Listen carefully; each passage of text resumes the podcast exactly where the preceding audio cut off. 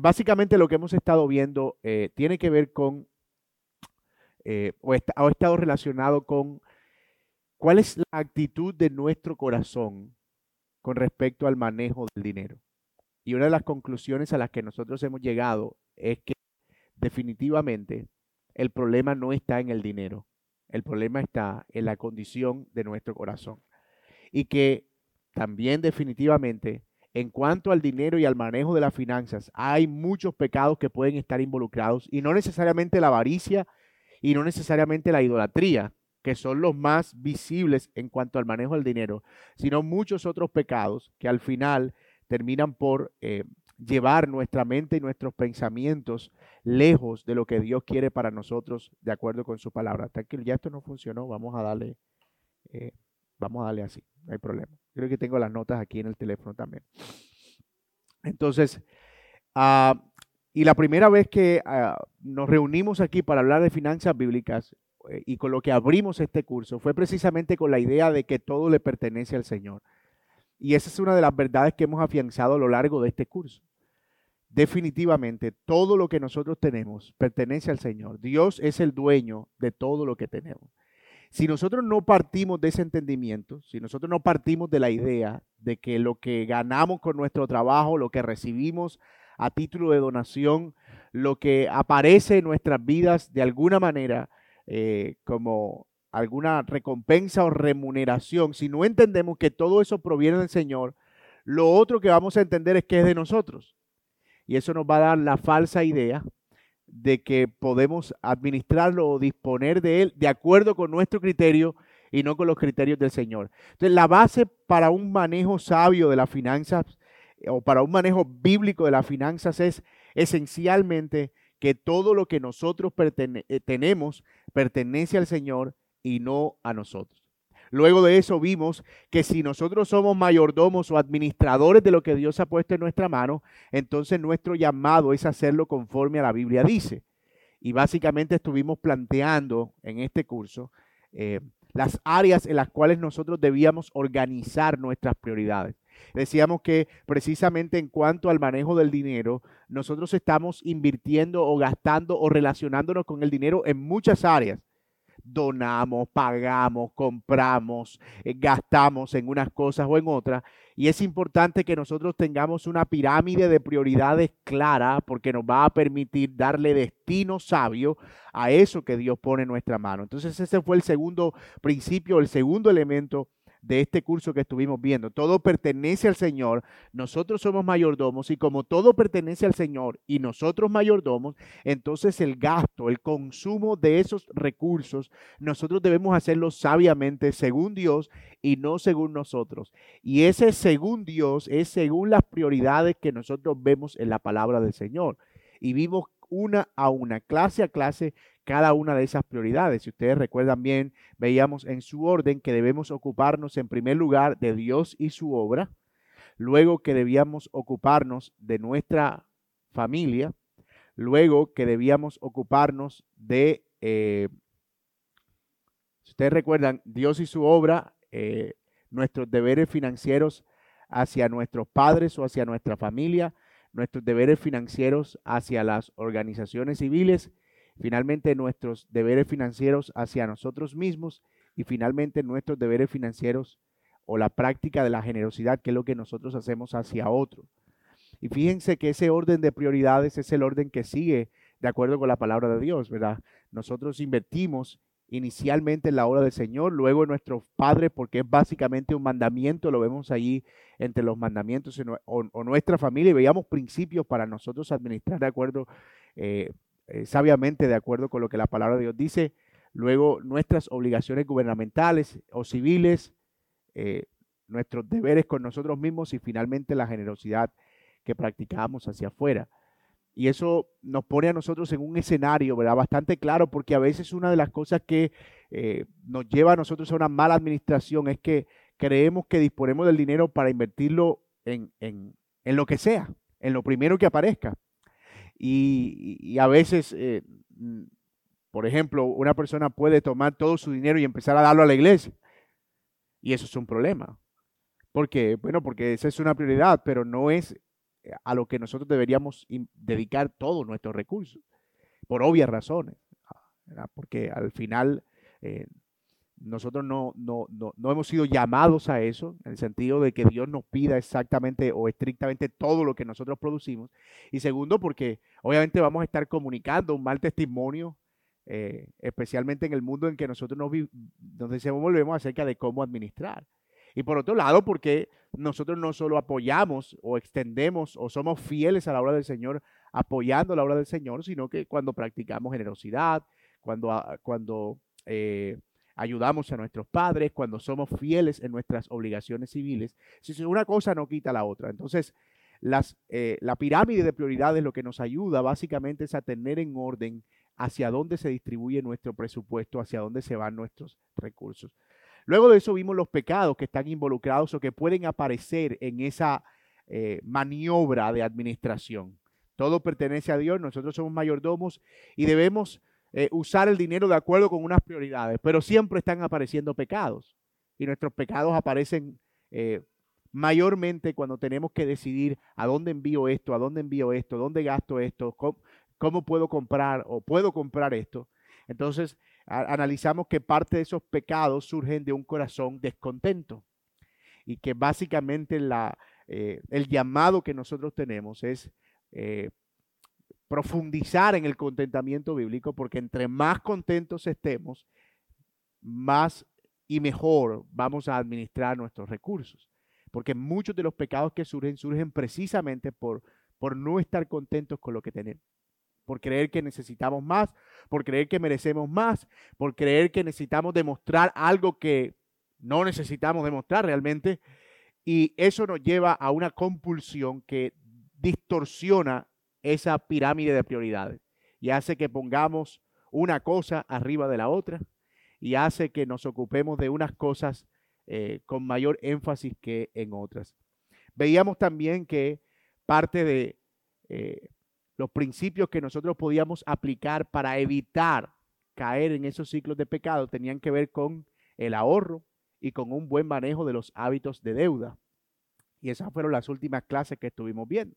Si nosotros tenemos hábitos de ahorro, que si nosotros tenemos una visión clara de cuántos son nuestros ingresos y cuántos nuestros gastos, entonces podemos manejar mejor esa, esa diferencia, de modo que podamos destinarlas como ahorro que nos permita eh, poder sortear situaciones que van a aparecer eh, cuando nosotros no lo esperamos o que necesariamente van a venir, nos ponemos viejos, nos vamos a enfermar, se van a morir nuestros padres o lo que sea, situaciones que van a aparecer y que seguramente van a requerir que nosotros tengamos o dispongamos de un recurso y eso tiene que ver mucho con nuestra disposición de ahorro.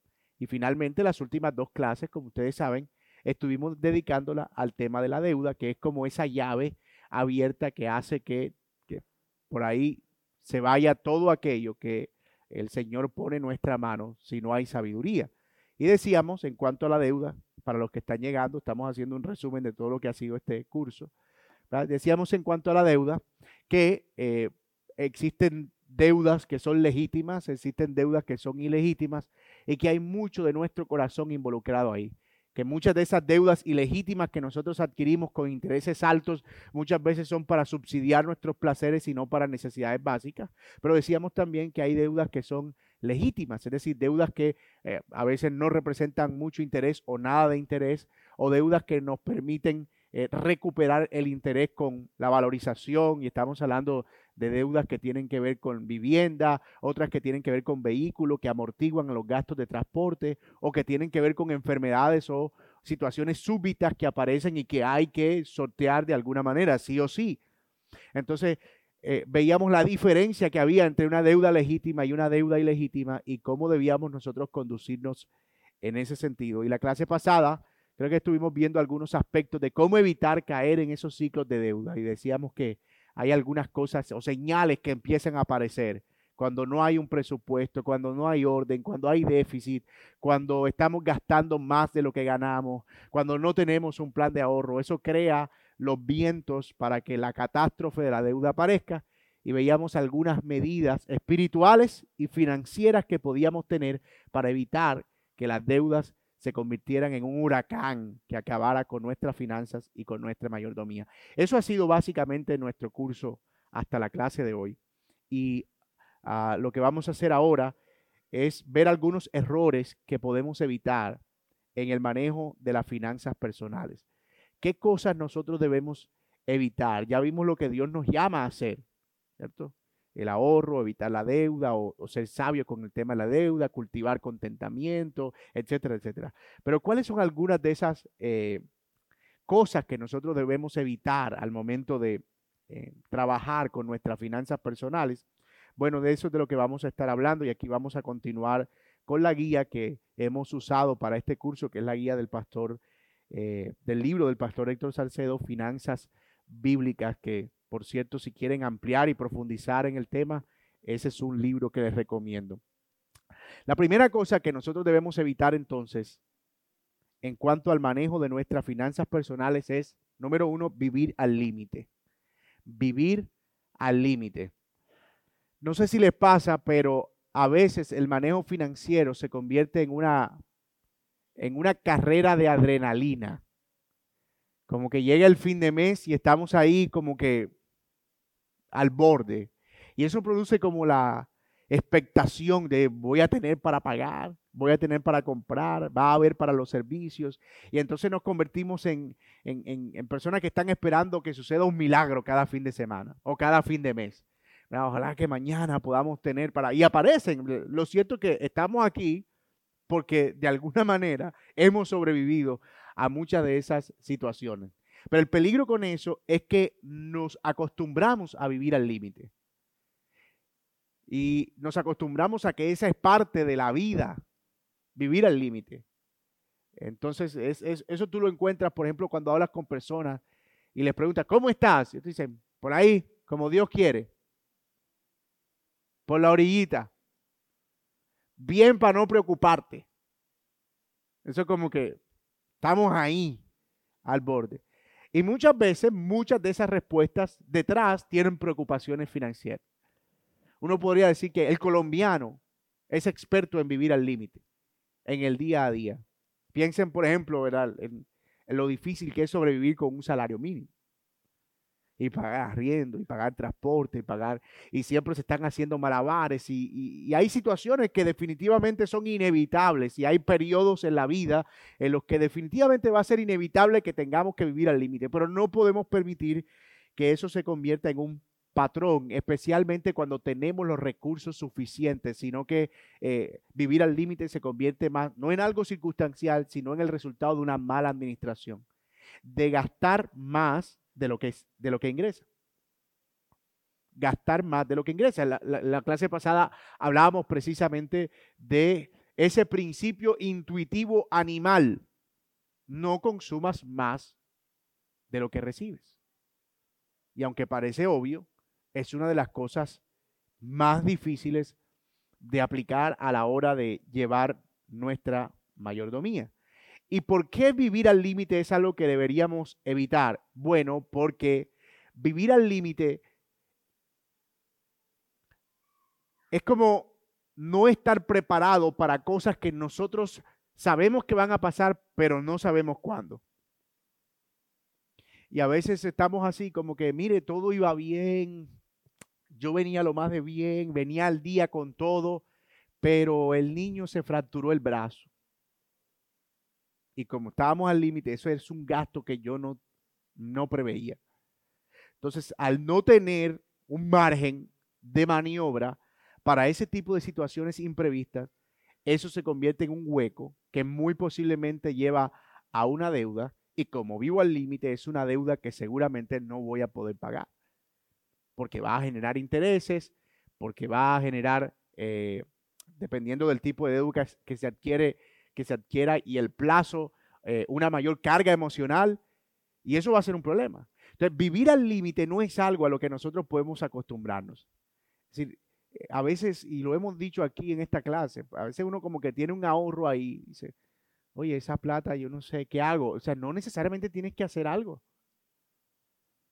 sea, si, si tenemos un excedente, eso no significa que hay que gastarlo. Lo vamos a hablar ahorita, que es otro de los errores que debemos evitar, que es que no debemos eh, comprar todo lo que creemos que podemos comprar o gastar todo lo que creemos que podemos gastar. Y el problema es ese, que a veces como que estamos mal viviendo holgadamente.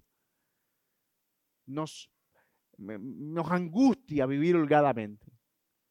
Y usamos el margen para cosas que a veces ni siquiera aportan en nada.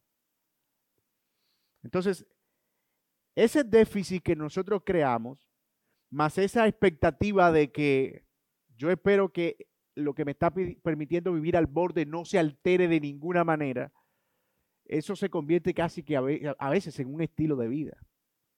O sea, como que hay gente que, que disfruta vivir en esa adrenalina. Y digo disfruta no en el sentido de, eh, de que digan, wow, qué emocionante que estoy al límite, me está sobrando dinero, me voy a gastar porque necesito estar al límite. No, no es que lo digamos de esa manera, pero el hecho de caer en ese patrón repetitivo da a entender como que parece que nos gusta estar así.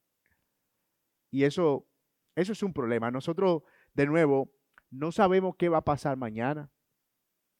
Cada día trae su propio afán, basta cada día su propio mal. Pero parte de nuestra disciplina financiera es poder hacer provisión precisamente porque no sabemos qué va a pasar mañana. Y vivir al límite es lo contrario a hacer provisión. Entonces habituémonos realmente, realmente, digo realmente, no ocasionalmente, sino programémonos para sortear eventualidades, para que tengamos holgura, para que si en algún momento tenemos que escalar en algún hábito de, o en, alguna situación en la que querramos adquirir cierta calidad de vida, entonces podamos dar ese salto sin mayor problema, porque tenemos cómo hacerlo. Que si en algún momento aparece una situación que nosotros no esperábamos, entonces tengamos cómo sortear esa situación, porque estábamos preparados para ello. El segundo error que se puede o que se suele cometer en estos aspectos de eh, manejo de finanzas es un error de cálculo. Y en eso hemos estado insistiendo durante toda la clase. Es no saber exactamente cuánto se gasta y peor aún, no saber cuánto se gana. ¿Cierto? Yo no voy a pedir que levanten la mano, pero yo espero que a estas alturas, si usted ha estado en estas 12 clases que ya hemos visto, y usted le pregunten, ¿cuándo usted se gana? Usted puede decir, mira, ahorita mismo yo me estoy ganando tanto. O yo me estoy ganando en promedio tanto, si sus ingresos son variables. ¿Y cuánto te estás gastando? Mira, gracias mi hermano. Yo ahorita me estoy gastando tanto. O en promedio me estoy gastando tanto. Si sus gastos son variables. ¿Por qué? Porque gran parte de los problemas financieros, incluso el vivir al límite, surge porque no tenemos idea de cómo están nuestros recursos. Algunos nunca en su vida han hecho un presupuesto familiar. Nunca. Y eso obviamente no es eh, algo en lo que debamos eh, sentirnos frustrados. Al final, todos tenemos que empezar en algún momento de nuestra vida. Y yo espero de verdad que eso pueda convertirse en algo que yo diga, mira, me voy a comprometer voy a hacer lo posible, voy a hacer todo lo que esté a mi alcance para que por lo menos a partir del primero de enero yo pueda tener un presupuesto para este año. No se preocupe que en febrero lo revisamos, a ver si de pronto se está cumpliendo. Porque lo otro sería mantenerse siendo fiel a ese presupuesto familiar. Y yo sé que en enero, ¿saben? En enero uno se vuelve tan reflexivo no hay plata, no está gordo, eh, de tanta natilla, con dolor de riñones. El sol de enero es como, como más fuerte, no sé, al menos en esta parte del país, sí. Y uno como que sale a la calle y todo es tan desolador. ¿Quién cumple en enero? Aquí.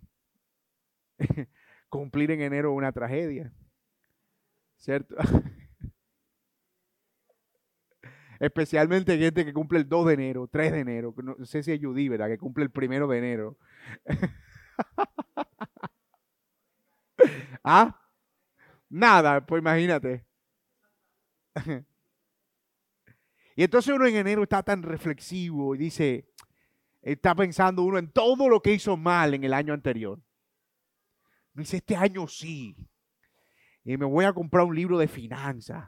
Y me voy a descargar una aplicación. Y me voy a hacer un curso de Excel. Porque a partir de este año, mija, agárrate que esa gastadera de plata se acabó.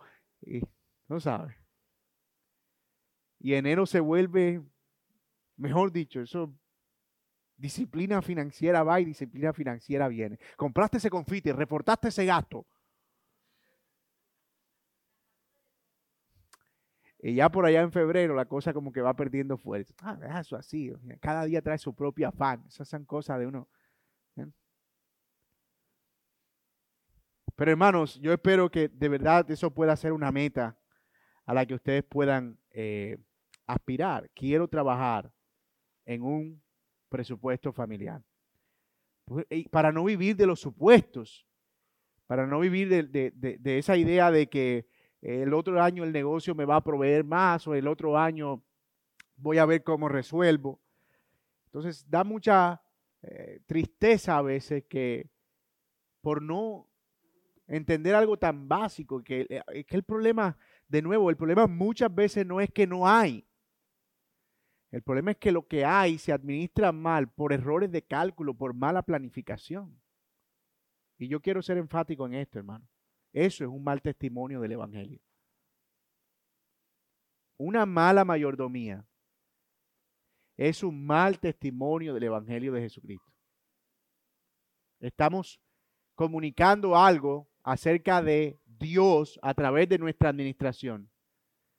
Desorden, improvisación, eh, a veces eh, ese, ese sentido de yo tengo el control de todo, como que soberbia, mañana hago, mañana trafico, mañana. Y, y, esos son pecados que estamos cometiendo contra el Señor. Y yo sé que no son esos pecados que estamos fáciles a admitir.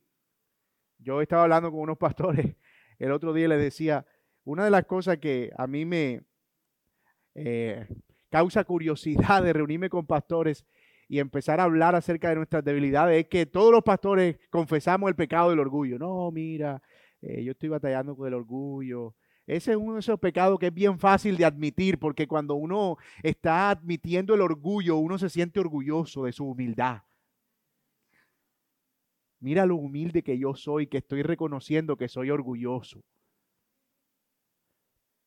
Pero tú no escuchas a alguien decir, mira, este, yo estoy batallando con la lujuria. De verdad que ahorita mismo yo estoy lidiando con este, este tema de, que estoy siendo muy sensible y estoy viendo mujeres mal vestidas y estoy teniendo que quitar la cabeza, de verdad que estoy batallando, he tenido que quitarme la computadora, eh, he estado cayendo en esos pecados, se me ha ido el ojo. Ni escucha a nadie decir, estoy siendo un terrible administrador de mis recursos. Porque no nos gusta admitir eso. Es una temporada mala que estoy viviendo. Eso es una situación que va a pasar. Pero no queremos reconocer que hay falta de contentamiento, mala mayordomía, avaricia, idolatría, retener más de lo que es justo. Todos esos pecados que están involucrados detrás de una mala administración. Entre ellos, mala planificación. Mala planificación. Errores de cálculo mira, estoy siendo mal administrador porque no estoy haciendo un buen uso de los recursos, especialmente porque ni siquiera sé dónde los estoy depositando. Proverbios dice, procura ser diligente en conocer el estado de tus ovejas. Y eso es un pasaje que usualmente se ha la, la gente lo usa para referirse a los pastores que deben cuidar su rebaño y hay pasajes en la Biblia que hablan de que los pastores deben ocuparse de su rebaño de manera más explícita, pero allí el proverbista se está refiriendo a la actividad pecuaria realmente. A la actividad pecuaria, al hecho de ser diligente en conocer cuánto, cómo está tu ganado. Revisa tus ovejas, mira cuántas están para la venta, cuántas están peludas, cuántas están para cortar, cuántas están para vender, cuántas están en celo, cuántas están para cría calcula bien, conoce diligentemente cómo está lo que Dios ha puesto en tu mano. Sé diligente en conocer el estado de lo que Dios ha puesto en tu mano. Es el principio que está detrás de ese pasaje, de lo que Dios te ha dado para administrar. Así que mis hermanos, se hace necesario tener un presupuesto, tanto de lo que gano como de lo que gasto, de forma que pueda vivir dentro del nivel de vida que Dios me ha dado y recordando no vivir al límite. ¿Qué hace un presupuesto familiar? Me permite vivir al nivel de vida de lo que Dios me ha dado, ni muy por debajo, ni muy por encima, sino al nivel de vida de lo que Dios ha permitido. Dios dice primero a los Corintios 14, es un Dios de orden. Y alguien dirá, ese pasaje está en el contexto del orden del culto y de que debía una persona profetizar y después la otra. En primera a los Corintios 14, no tiene nada que ver con el hecho del orden financiero. Ah, ok, entonces Dios es un Dios de orden en cuanto a su creación, en cuanto a su programa de redención, en cuanto a lo que Él espera que una iglesia sea, pero Él no exige orden acerca del manejo de nuestra finanza. Cuando Pablo dice que Dios es un Dios de orden, él está resaltando un atributo de Dios aplicable a toda área de nuestra vida. Dios es un Dios de orden. Y nosotros, por extensión, debemos tener orden, especialmente en nuestro manejo de los recursos. Un dicho de la, sabiduría popular dice, cuentas claras. Ah, pero si no tenemos cuentas claras, va a ser muy difícil que podamos tener una mayordomía sabia. Entonces, fíjense cómo una cosa está relacionada con la otra. ¿Por qué tendemos a ser malos mayordomos? Viviendo al límite, porque no tenemos un buen cálculo o un buen orden de lo que ingresa y lo que sale allí empieza una buena mayordomía. Bueno, empieza en el corazón primero, arrepintiéndonos, reconociendo al Señor como mayordomo, como dueño. Pero el primer paso financiero que nosotros damos para poner en orden nuestras finanzas es un presupuesto. Y ya lo hemos dicho hasta la saciedad aquí, ¿verdad? Una, casi que en cada clase hemos estado insistiendo en eso. Trabajemos o, trabaja en un presupuesto familiar, personal, como quieras. Yo soy soltero, bueno, pero no, no vive de la fotosíntesis, no es que tomas agua y te asoleas y, y produces alimento, tu propio alimento. Tienes que vivir de algo. Organiza tu presupuesto en ese sentido. Tres, tercera cosa evitar. La primera, ya lo dijimos, vivir al límite. La segunda está relacionada, ¿verdad? Que como que si yo tengo orden, no voy a vivir al límite, es eh, los errores de cálculo, evitar los errores de cálculo. Y la tercera, suponer que si tengo, puedo. Ese es otro error que debemos evitar. Si tengo, entonces puedo. Muchos piensan que si Dios le ha dado recursos para adquirir algo, eso indica que Dios aprueba que lo tengan. Si Dios le ha dado recursos para adquirir algo, entonces eso tiene que ser la voluntad de Dios que yo adquiera ese algo. Por ejemplo, de repente te llegó eh, el dinero para comprar un, voy a poner un caso exagerado, eh, qué sé yo, la última camioneta de BMW. Te llegó así de la nada. Vamos a decir, ¿cuánto vale eso? Como 300 millones, como 500. 500 millones de pesos. Una herencia de un señor en Zambia que se murió y te mandó un correo. y tú le respondiste el correo y te mandaron la herencia. 500 millones de pesos. Y dice, oh, pero mira, eh, esa camioneta vale 500 millones de pesos. Eso significa que Dios quiere que yo me compre esa camioneta. No. No, ¿verdad? Empezando porque no vas a querer que se le pinche una llanta a esa camioneta. Cuando te gastes esos 500 millones de pesos. O ir de aquí al, al centro porque te vas a gastar un tanque de gasolina. Entonces, el hecho de que tengamos recursos para comprar algo no significa que tengamos que comprar ese algo o que Dios apruebe la compra de ese algo. no necesariamente es así. Puede que en ocasiones sea así, pero no necesariamente. Y en esta generación materialista, Dios provee recursos para nosotros distribuirlos en diversas formas, especialmente para nuestro disfrute, para nuestro gozo, para nuestro eh, placer en el buen sentido de la palabra.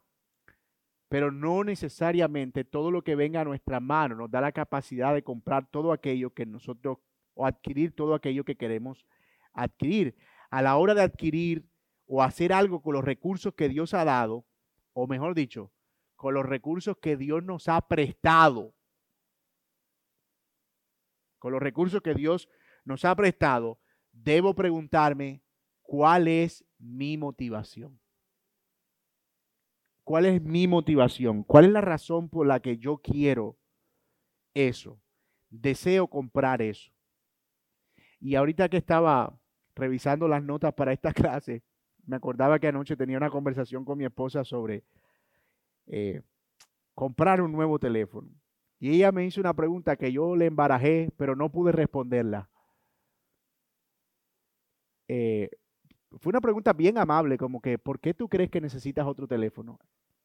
Eh, mira, lo que pasa es que, este, ah, mm, sí, es que el espacio, el espacio, ya el espacio está, el espacio. Pero revisando el teléfono que me, quería comprar, me quería, noten que hablo en tiempo pasado, porque gracias al Señor por, por una ayuda idónea, ¿verdad? Eh, yo dije, oye, pero ese teléfono tiene el mismo espacio. O sea que el problema no es el espacio. Una mala decisión. ¿Cuál es la motivación con la cual yo quiero hacer ese gasto? Quiero mostrar que soy exitoso. Quiero aparentar que tengo poder de adquisición. A veces simplemente quiero provocar a otro.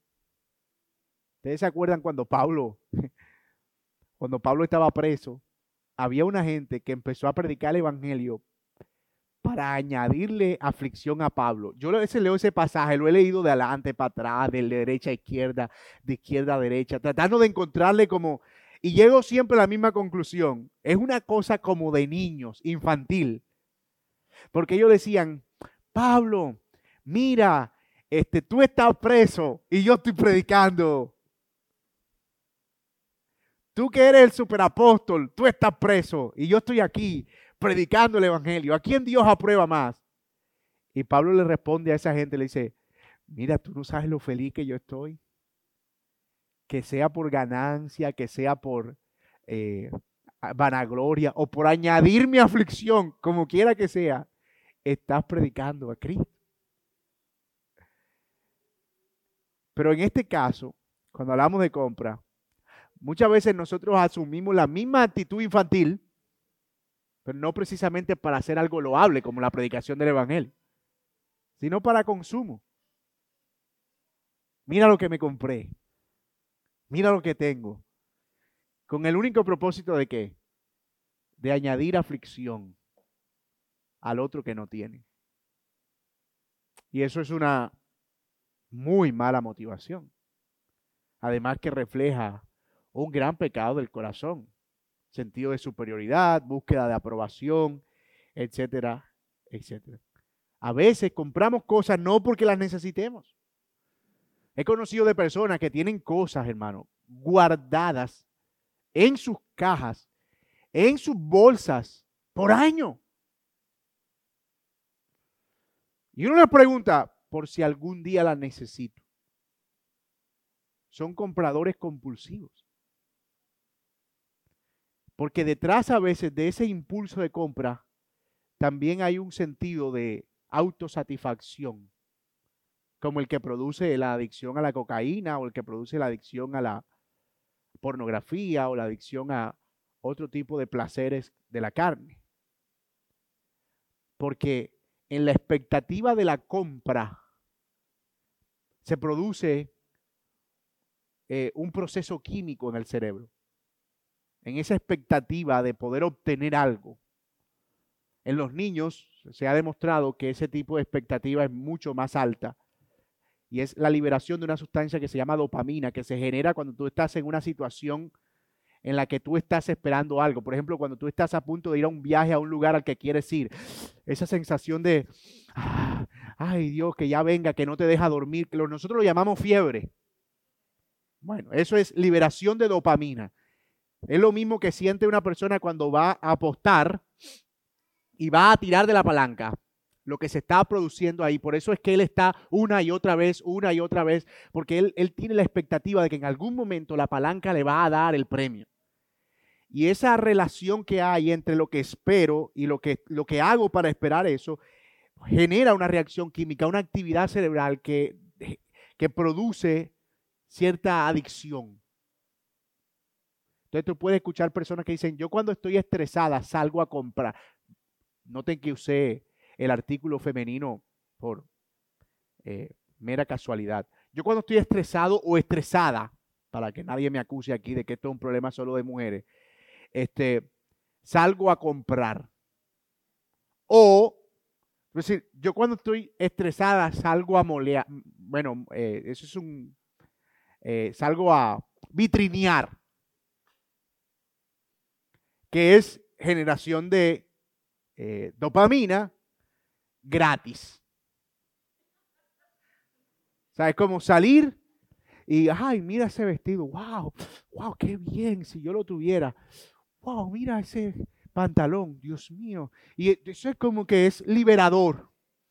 El estrés como que se convierte como en una terapia. Porque hay una forma en la que incluso nuestro cuerpo pecaminoso tiende a eso. Y si usamos la compra solamente para ese tipo de satisfacción carnal, la expectativa de tener algo nuevo.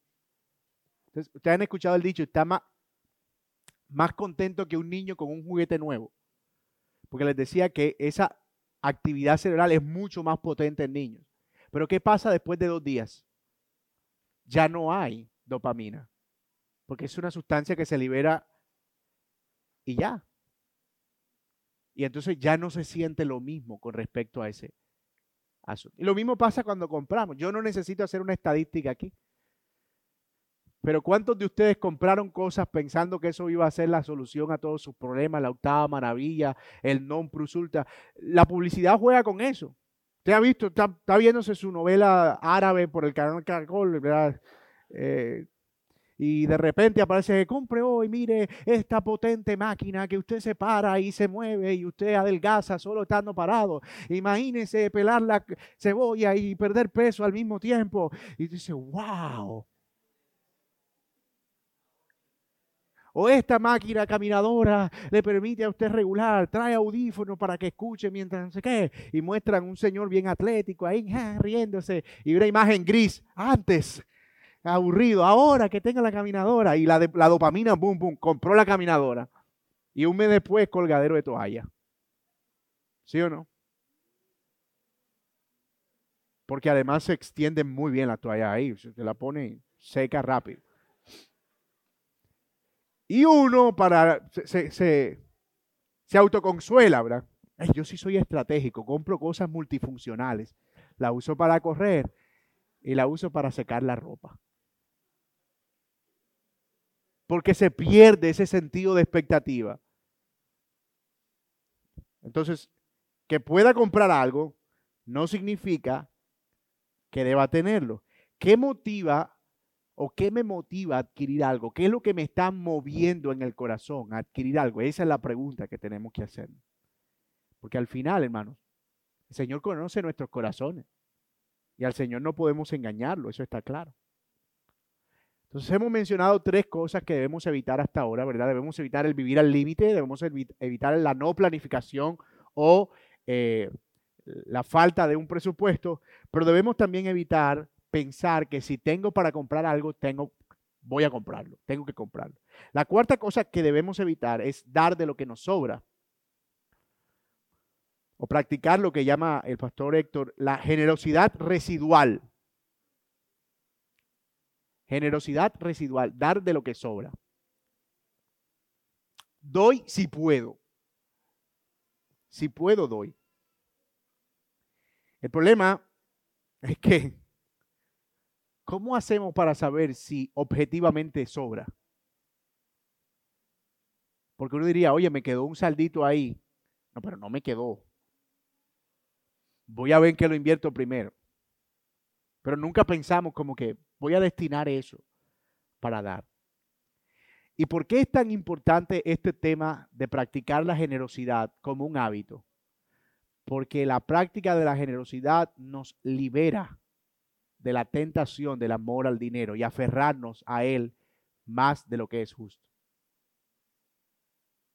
La práctica de la generosidad es uno de esos privilegios que el Señor nos da para ejercitarnos en abrir la mano en lugar de empuñarla. Porque esa actitud de empuñar la mano nos puede conducir más fácilmente a pecados que aquellos asociados a la generosidad. Por eso no es extraño que personas poco generosas tengan malos hábitos financieros. O viceversa, personas con malos hábitos financieros sean mm, poco generosas. Pero personas con buena disposición financiera sean personas que practican recurrentemente e intencionalmente la generosidad. Siempre debemos preguntarnos cuánto estoy apartando o cuánto estoy disponiendo de mis ingresos para practicar la generosidad. Y hemos hablado de la generosidad en su momento, decíamos que la generosidad tiene niveles, ¿verdad? Que nosotros debemos ser intencionales, que debemos buscar oportunidades para esa generosidad, que empieza pensando, por ejemplo, a los de la familia de la fe, pero no es a los únicos que debemos hacer generosidad, sino incluso también a nuestro prójimo, a los que tienen necesidad. Debemos practicar generosidad con nuestros padres, debemos practicar generosidad con nuestra familia nuclear porque es una de esas cosas que nos ayuda de nuevo a, ser eh, desprendidos. Y esa generosidad tiene que estar marcada por la idea de no dar de lo que sobra, de lo que me queda, sino que intencionalmente yo estoy apartando parte de mi presupuesto para eso. De hecho, Pablo elogia a los macedonios, ¿se acuerdan cuando les dice en la segunda carta a los Corintios, poniéndolos como ejemplo, que ellos fueron muy generosos, incluso en medio de su pobreza, y dieron aún más allá de sus posibilidades, no dieron de lo que les sobraba. Posiblemente lo de Corinto, que parece que eran una iglesia un poquito más cómoda económicamente, con lo que les sobraba, daba más de lo que daban los macedonios haciendo en toda su fuerza. Es decir, el residuo de los de Corintio probablemente era mucho más en cantidad de lo que estaban dando los macedonios con todo su esfuerzo. Pero Pablo termina elogiando a los macedonios porque ellos dieron no de lo que les sobraba, sino más allá de su fuerza. Y eso tiene que ver también con aquella parábola del Señor en Lucas, la parábola de la viuda. ¿Se acuerdan? Que estaban todos haciendo la fila y de repente todos echaban, pero la viuda, que dio solo dos blancas, que era la moneda de menor valor en la época, dio todo lo que tenía y el Señor dice, ella dio más que todo, porque eso no tiene que ver con la cantidad, sino con la disposición del corazón. Así es Dios con nosotros, Dios es ampliamente generoso y básicamente nosotros reflejamos ese carácter de Dios en nuestra vida a través de una práctica de generosidad amplia. Y en quinto lugar, quinta cosa que debemos evitar, pensar en la deuda como una oportunidad. Pensar que la deuda es una oportunidad. No, la agüita, por favor. Tuvimos dos clases, las últimas dos hablando del tema de la deuda. Y yo creo que hacemos bien en cerrar con advertir otra vez acerca de la deuda. Y yo le estaba diciendo que bendito Dios que nos permitió tener estas clases en diciembre. Y yo espero que por lo menos, por lo menos usted haya podido hacerle el, quite a un par de deudas este mes. Y eso, eso genera mucha satisfacción.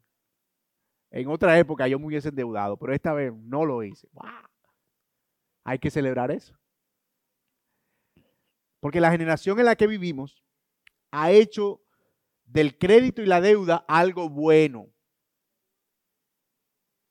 yo recibo un informe mensual de una compañía que mide o califica la capacidad de endeudamiento en Colombia que se llama Data Credit. Yo estoy suscrito eh, a, ese boletín y ellos me envían mensualmente un reporte de cómo está mi puntaje de crédito. Y ellos tienen tres colores, uno rojo, uno naranjado, bueno, y otro se va poniendo como amarillo y tienen uno verde. Y se supone que si tu flechita está en verde, es porque tú estás bien, que tienes buena capacidad. Ellos lo califican por puntaje, creo que son 800 el puntaje máximo. Y hermanos, créanme, es realmente eh, extraño que uno ve eso y lo primero que piensa es, oh, mira, estoy en verde. De una, ¿cómo me quieren los bancos? Y uno, oh, mira. Y eso empieza a generar como ese sentido de... Porque el, el crédito y la deuda se ve como algo positivo. De hecho, hemos llegado hasta justificarla con, con la idea de que es que si no uno, esto que voy a decir, yo lo he escuchado de taxistas, padres de familia, eh, de todo. Es que si uno no se endeuda, uno no consigue nada. ¿Lo he escuchado?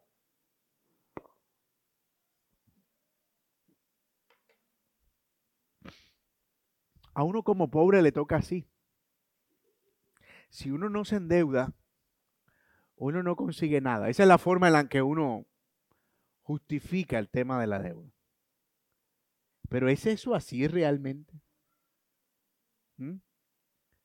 Mira, y ese teléfono que te compraste, es que si uno no se endeuda, uno no consigue nada. Mm, ok. Ya. No, mi hermano.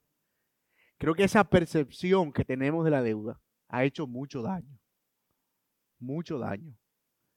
Cuando nosotros recibimos un diagnóstico de Santiago, decía que él padecía de resistencia a la insulina. Y nosotros empezamos a aplicar una estrategia con Santiago. Eso fue hace dos años, el año pasado, hace dos años. Empezamos a decirle que el azúcar era como el cianuro. Veneno. Entonces, Él todo lindo, ¿verdad? Cuando iba por ahí por una heladería y sentía como ganas de un helado, él mismo se decía, veneno, veneno.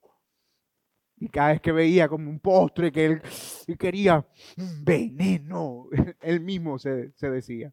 Bueno, hermano, cuando ustedes vayan a un banco, reciban un mensaje, reciban una llamada de un agente amable del banco tal, con una voz corporativa, convincente, ustedes díganse a sí mismo, veneno. ¿Ah? Porque el cerebro le va a estar diciendo otra cosa, le va a estar diciendo, oh, mira, ¿cómo te llama esa gente? Y encima ellos, estimado señor Jacobis, Hemos revisado su buen comportamiento crediticio y no tenemos ninguna persona tan fiel como usted. Nuestro banco ha estado pensando en usted las últimas semanas y hemos destinado esta línea de crédito especialmente para sus necesidades. Y si uno está sentado, uno se echa para atrás, sí, dígame. Cuando eso pase, veneno. Una vez me llamó una chica tratando de convencerme de que adquiriera una línea de crédito de libre inversión. Y yo le dije, ¿y por qué crees tú que yo necesito un crédito de libre inversión? Y me dice, no, es una oportunidad para invertir en esto, en esto, en lo otro. Y yo le decía, no, eso puedo ahorrar y comprarlo. Sí, pero podría también pensar en la educación de sus hijos. Bueno, ellos tan pequeños, todavía puedo proyectarme. No, pero piense que ahora vienen las fiestas decembrinas y de alguna manera uno quiere, ah, bueno, eso no es necesario, prefiero comprar a principio de año que hay más promociones por la, la temporada de diciembre y lo que no se vendió. Pero piense, para algo le va a servir, seguramente. Para algo le va a servir. Y, yo le dije, pero es ese es tu problema. Que tú quieres que yo me invente algo para lo que esto me sirva para luego tomarte un crédito. Tú es lo perverso que eso suena. O sea, tú estás pensando que yo me creo una necesidad para luego crearme esa necesidad yo mismo que no tengo ahora mismo, entonces endeudarme con lo que tú me estás ofreciendo. Me dice, ay, no lo vea de esa manera, es una oportunidad. Dice, sí, es una oportunidad de endeudarme.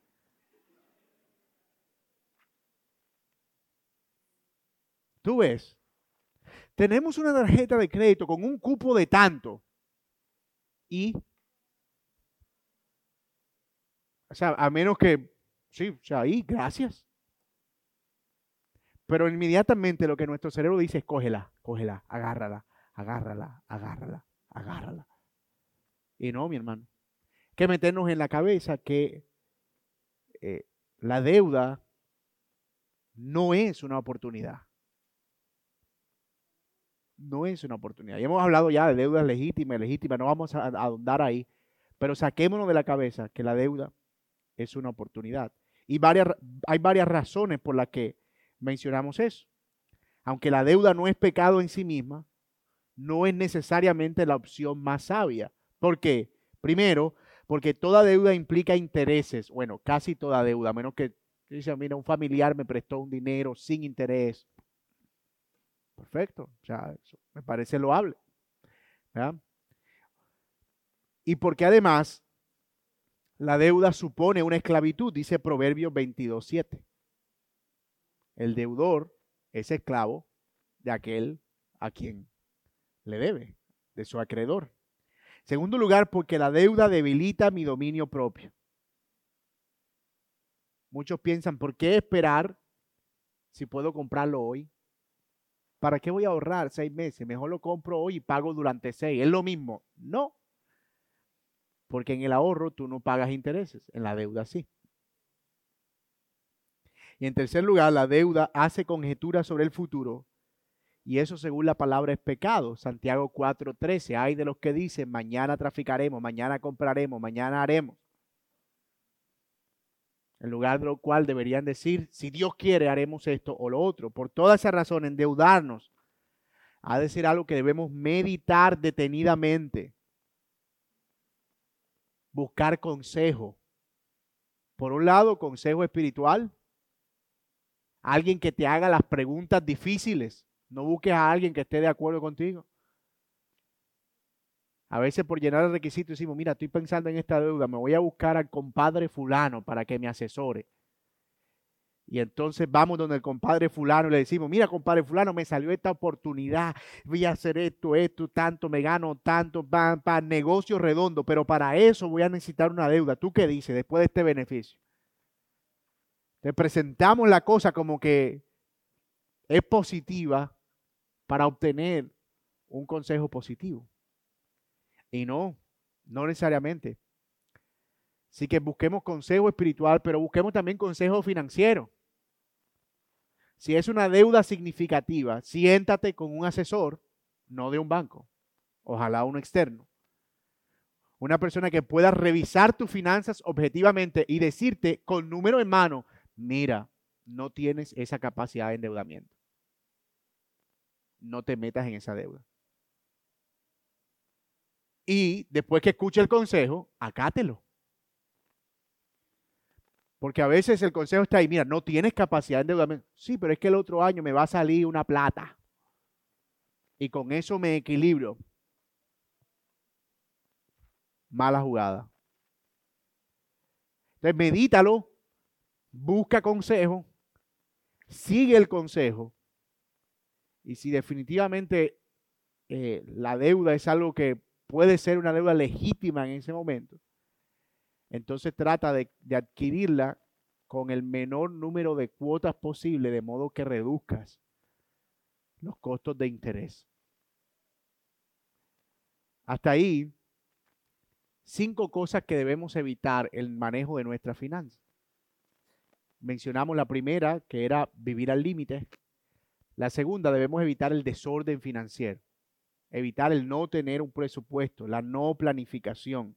En tercer lugar, suponer que si tengo, entonces puedo. En cuarto lugar, dar de lo que me sobra. Y en quinto lugar, pensar que la deuda es una oportunidad. Si atendemos a estas advertencias, hermano, muy seguramente vamos a ir en un camino mucho más, eh, mucho mejor allanado hacia una sabiduría financiera. Que Dios así lo permita. Así que vamos a orar y vamos a tener unos 20 minutos de receso mientras eh, esperamos para comenzar nuestro servicio de adoración. Padre, gracias te damos por este tiempo y gracias por este curso, Señor, en el que nos has bendecido, nos has ayudado y nos has permitido, Señor, pensar bíblicamente acerca del manejo de nuestros recursos, de nuestras finanzas y de este llamado que nos haces a ser buenos mayordomos de lo que has puesto en nuestra mano. Gracias por bendecir las manos de mis hermanos con las que ellos han podido trabajar durante este tiempo. Gracias por ayudarlos, Señor, y gracias por ayudar y proveer también para esta iglesia en sus necesidades. Señor, tú eres bueno, tu misericordia es para siempre y te rogamos, Señor, que nos ayudes a honrarte a través del manejo de nuestros recursos de acuerdo con tu palabra. Oramos esto en el nombre de Cristo Jesús. Amén.